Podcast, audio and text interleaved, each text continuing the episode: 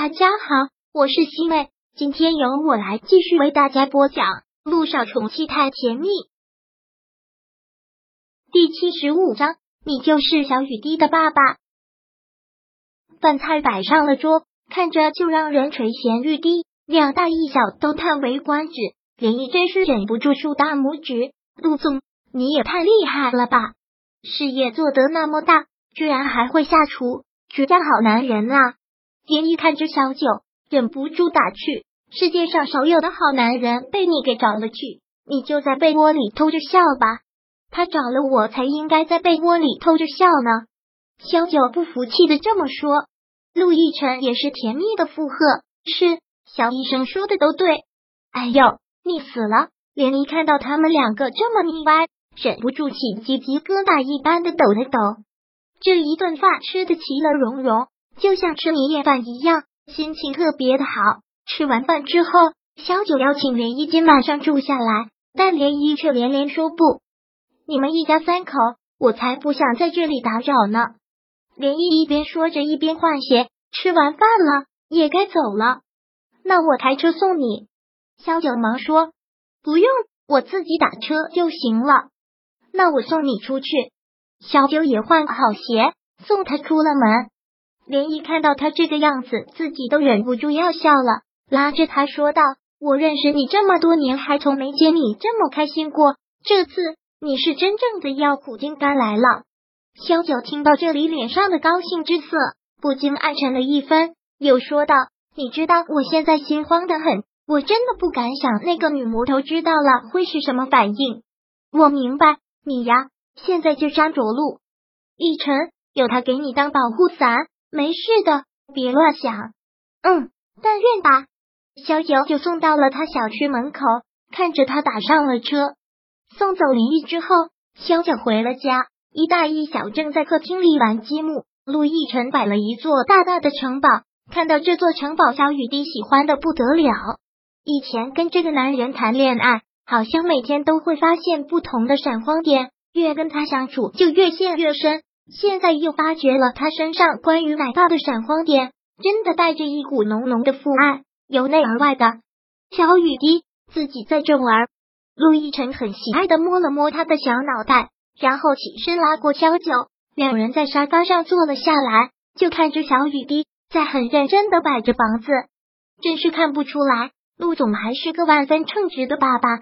小九不禁夸奖了一句：“你闺蜜说的很对。”找了我这样的老公，你就应该在被窝里偷笑。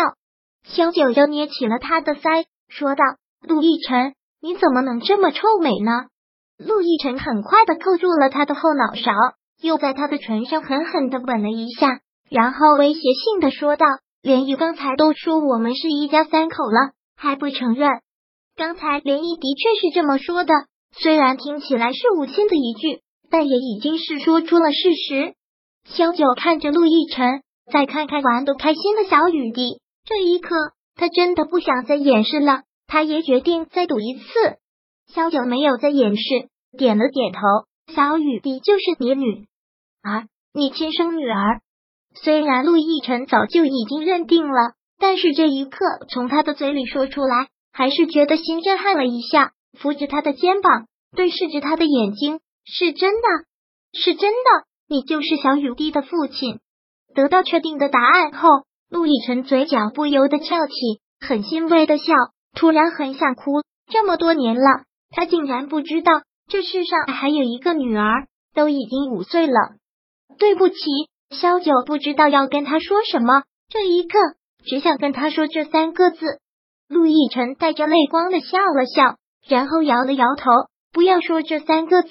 我也以为我应该对你六年前的行为越发的愤怒，越发的恨你，现在却没有这样的情绪。也可能是小雨滴，因为你是我孩子的母亲，所以我还是会原谅你。